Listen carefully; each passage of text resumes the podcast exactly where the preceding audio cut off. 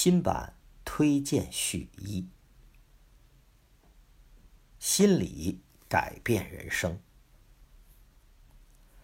二零零八年五月十七日，万生新语组织了一场特别的视频连线对话。那个时候的互联网远没有现在发达，万生新语依靠租用卫星的频段，完成了这场跨越大洋与欧文亚龙的连线对话。这次对话也正式开启了欧文亚龙团体心理咨询与治疗系统培训。在这十多年间，数十万人参加体验了欧文亚龙团体。本书中所描绘的团体正是欧文亚龙团体。我们亲眼见证了很多人从加入团体时的困惑、焦虑、不安、孤独，到完成团体治疗时的坦然、接纳、完整。真实，无数动人的故事在团体中演绎，人与人之间最深处的连结也在团体中得以呈现。在现实团体中，我们几乎总能找到与书中角色类似的组员。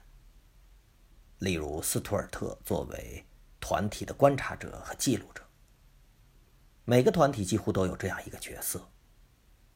虽然有时是带领者充当这个角色，但更多的时候则是组员。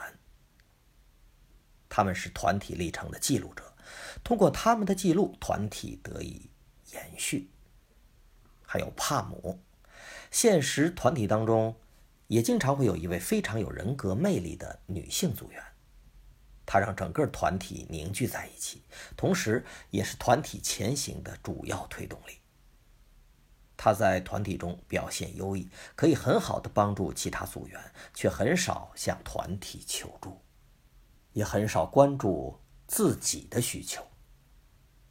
菲利普离群所居，几乎断绝一切人际关系。他沉浸在书本中的样子，是现代社会中很多人的真实写照。在如此孤寂的人生背后，常常是一个成员们彼此纠缠的原生家庭。这样孤单的人，既离不开自己的父母，也无法融入现实生活。这不仅是一本关于团体心理治疗的书，更是一本关于人性和存在的书。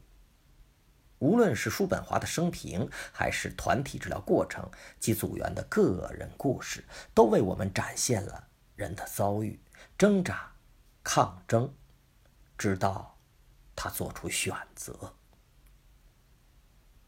我们可以选择逃避对死亡的恐惧，并任其摆布；也可以选择直面这种恐惧，重新审视生命。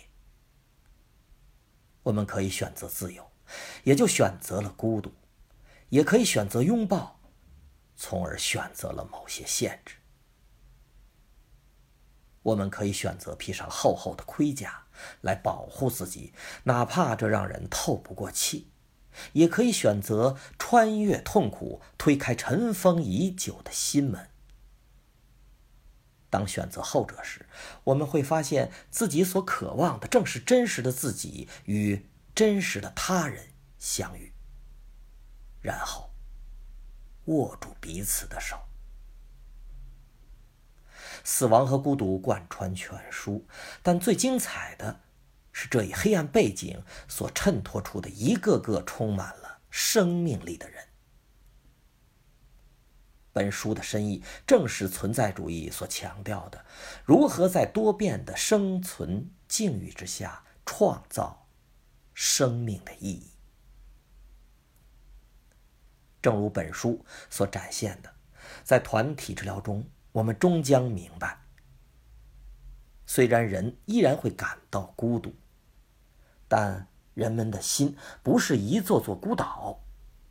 虽然人依然在一步步走向死亡，但人们可以在创造中实现人生价值，热爱生命，真诚相待。虽然人依然会遭受苦难，但人们可以拥抱彼此，一起流泪，共同疗愈。最重要的是，人们可以去爱。与被爱，有时候，改变的开始也许只是因为你遇到了一本好书。本文特别鸣谢欧文亚龙团体认证督导师张亚轩、左林、汤淼、黄坤勇、唐杰。欧文亚龙团体认证咨询师吕卫红、刘星梅、王凤华、徐志明、王小慧。以及十多年来很多参与到欧文亚龙团体培训教学中的其他教员。作者：万生心语。